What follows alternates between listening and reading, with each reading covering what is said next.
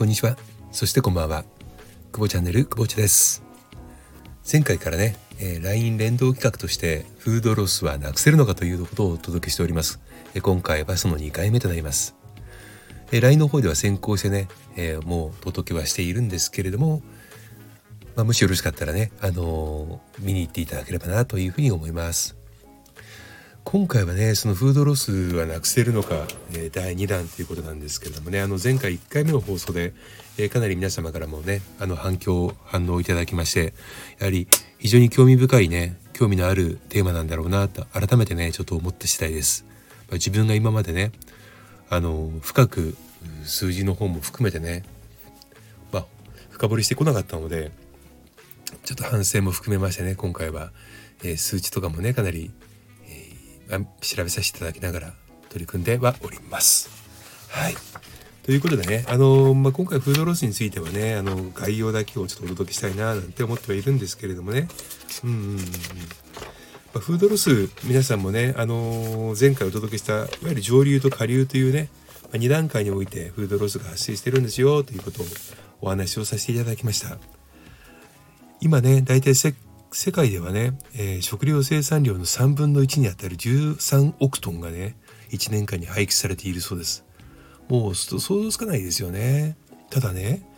食料生産量の3分の1が廃棄されているっていうこれはねちょっと恐ろしいですよ。うん。でこのその食料生産この生産がねいわゆる加工品なのか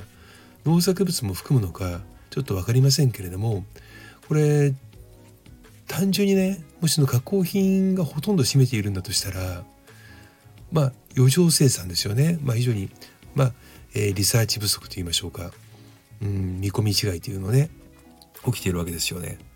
じゃあこの13億トンのうちね日本ではどのぐらい捨てられているのかというなるとね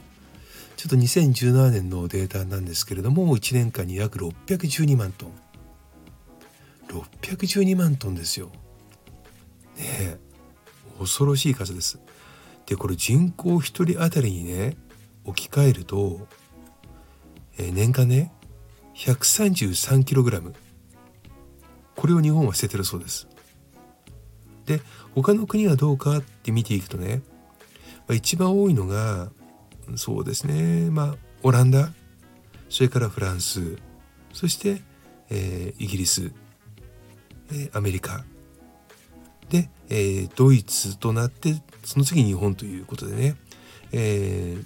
人口1人当たりの排気量っていうのは8カ国中は6位なんですけれども主要国の中では。アジアではもう最下位です。飽食の時代って言われたのがねもう数十年前になりますけれどもね。あのー、景気が悪くなってもねこの捨て去る文化っていうのはね変わってないんですよね。うん。食べ物を捨てるということがね慢性化してくるっていうのはどういうことかと考えるとまあ当然その仕組みもその構造っていうものに問題があるのはもう明らかなんですけれどもその前にねこの、まあ、いつからこのアジアで最下位になってそれをキープしているのかっていうことにもなるんですけれどもね心の問題かなっていうのも感じます。うん食べ残しがあったとしても、まあ、捨ててもしょうがないや。とかね。あの新鮮なものをいいものを食べたい。これは誰しもが思うことです。で賞味期限消費期限というのが定められてさらにね多分その廃棄量というのが増えてきてるんだと思いますけれども。まあいずれにしてもちょっとね廃棄する量多いですよ。で前回お届けしたのは、えー、メーカーさんの方のねちょっと話をベースにお届けしたんですけれどもね。この年間で日本で捨てている612万トン。この内訳を見てみるとね結構恐ろしい状況になるんですけれどもね、えー、事業系食品ロス。つまり小売店の売れ残りや食品品飲食店での食べ残し。で売り物にならない規格外品。いわゆる上流と下流の一部で含まれているものですよね。これがね、えー、328万トン。年間に。だそうです。で家庭系食品ロス。もう完全にその消費者側の廃棄ですよね、えー、料理の作りすぎによる食べ残しや買ったのに使わずに捨ててしまうこと、えー、料理を作る時の皮の剥きすぎなどの家庭系食品ロス。これが284万トンあるそうです。まあ、少なくともね意識の持ってきようによってはこの284万トンは減らせれると思うんですよ。そしてこの事業系食品ロスの328万トン。これに関してもねその飲食店の食べ残し。これは、えー、消費者側の問題ですから食べれないものは注文しない。これに尽きると思うんですよね。うん、であのいつの頃からかねそのテーブルにいっぱいに食品が並んでるっていう奉祝の時代のままの延長ですけれども。で、えー、これがねあのまあある意味当たり前になってしまって特にパーティー系ですよね、えー、パーティー系では一般食品がある、えー、ゲストに、え食べるものがないという状況は恥ずかしいとかね。あとはどうでしょうか、え会食。ね、えそれからまあ歓迎会やえ送別会等の、えそういった、え内輪の飲み会。こういったところでどれだけの食べ残しをしてしまっているのか。改めて考えなきゃいけないのかなというふうには感じます。えー、食べ残しは二次利用というのは非常に難しいですね。うん、ここはねやはり我々消費者の側がね、えー、少しでも捨てるものを少なく減らさなきゃいけない。こういったね風にやっぱり意識を持っていかないといけないと思うんですよね。そしてねこの規格外品っていう部分でね捨てられてしまうっていうのを申し上げました前回もメーカー側のね中においていわゆる重流のものにおいて、えー、不揃いのもの、えー、については廃棄対象になる、まあ、再利用できるものもあるんですよ。でも廃棄対象になってしまう。でこれはねやっぱりね外観の品質基準が非常に高いせいだと思うんです。うん。まあ、先進国の小売店ではねとにかく同じものが同じ量、えー、しっかりと収まっていなければならない。ということでね、え、商品の見栄え形サイズ重さに、え、高い品質基準が定められていて食べられるものでも規格外ということで廃棄されてしまうんですよね。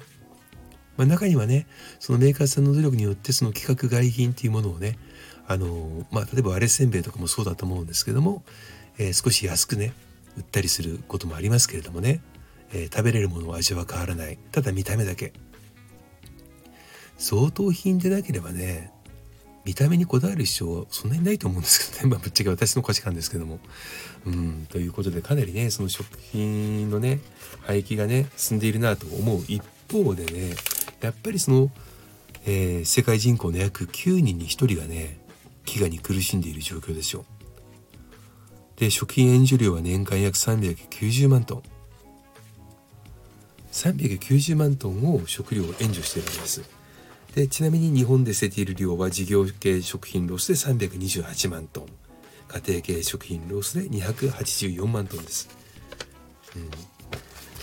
ちょっとねやっぱり、えー、考えなきゃいけないことっていうのはねありますよね、うん、この数字から見ていってもねやっぱり意識の持っていき方っていうのはすごく大事だと思います。これ何にでも言えると思うんですよね。あの食品だけに限らずね例えば、えー、アパレルそれから小物それからどうでしょうか、えー、まあ、家具雑貨等に含むねもの、えー、当然ながらまああの新しいものに買い替えたいって余裕があれば、え一新したいっていう思いや引っ越しを機にとかねご結婚を機にとか一人暮らしを機にとか、まあ、いろんなそのタイミングある分岐点をもとにね、えー、心機一転ということになるんでしょうけれども、まあ、最近はねとはいってもあのリユースをされるショップがねあの多く出てきてます。あの昔であればブックオフさんとかハードオフさんだったものが今はセカンドストリートさんとかねあのいろいろとその二次利用をリユースするところもね増えてきていてでリユース品をねあの積極的に活用される方もね、まあ、あの環境意識の問題等も含めてね増えてこられているということは事実ですがここであのちょっと思い起こしていただきたいのがアウトレットの時ですね。うん、アウトレットがね日本で、えー、展開が始まってね、まあ、御殿場とかねあの台場とかね、まあ、いろんな場所で、えー、佐野とか、えー、その他ね主要都市でアウトレットが始まった時にもともとそのメーカー側がアウトレット用商品っていうものを作り始めていると。オリジナルレベルでね。もう本末転倒の何者でもないわけですよ。本来であればそれほどの量はなかったものをわざわざアウトレット企画としてね作る。でそれを安く販売する。うん。どうでしょう？無駄なんじゃないでしょうか？うん。アウトレットで販売するためにアウトレットの商品を作っていたらそもそも規格外になってしまったものとかねあの数量が一定数量が整わずに MD としてねもう店頭から外されてしまった商品とね混ざるわけですよね。うん、やはりそのアウトレットで履きたいっていうメーカー側のね思いもよく分かりますしで少しでもロスをと言いますけどもそのロスをわざわざ作り出してるような感じがしてならないんですよ。これがあの食品とかねこのフードロスの問題に関してもね、えー、そのうちねこのフードロスのいわゆるリユース規格外専門のねあの霊園というのがねラインがね作られるんではないかというちょっと恐れをね抱いています。ここはやはりあの厳しくチェックしながらね、えー、本来あるべき量必要とされている量だけをね生産をしていただくそして消費者側としても必要のないものは買わないというね基本的な考え方に立ってねやはり、えー、望まないとこのフードロスという問題はねなくなりませんしフードロスを、まあ、結局こういったものを廃棄し続けるとどんどんどんどん心もね貧しくなっていく物質社会のねあのメリットは大きくあると思いますがデメリットはねこれもやっぱ同じぐらいの比率だけあって一番やっぱり大きいのが心ですよね、うん、精神的なものがどんどんどんどん貧しくなっていく。このフードロスに限ったことではありませんけれどもねあの日本人間のねその幸福感っていうものは日本の子供はね世界の最低ランクに近いぐらいね、え、低かったというのが出てました、えー、心が貧しいものをね社会としてね、えー、助成する、えそれはねやはり今後支えるべきねあの子供たち若い人たちもねやはり今もうあの大人になった人たちがねどういった国にしていかなきゃいけないのかどういうふうに心を豊かにしてもらいたいのかでそのためには我々は何をすべきなのかそういったね基本原則に立ち返ってやはり、えー、教育環境そして、えー、こういったね、えー、ま食品ロス含む社会的な問題に対して大人が道しるべを作っていかなければこれは自己責任としてねしていかなければやはり子どもたちは大人の背中を見ますから、うん、これは律するべきはねやはり消費者の中でも大人たちです。私も含む大人たちが自らの行動を見つめ直していかなければいけないような気がしてなりません。皆さんのご意見や反応をまたいただければ、えー、泣いて泣くほど嬉しいです、えー、ぜひね皆さんと一緒にこのえー、フードロス環境問題についてはね考えていきたいなというふうに考えております。以上くぼちでした。ありがとうございました。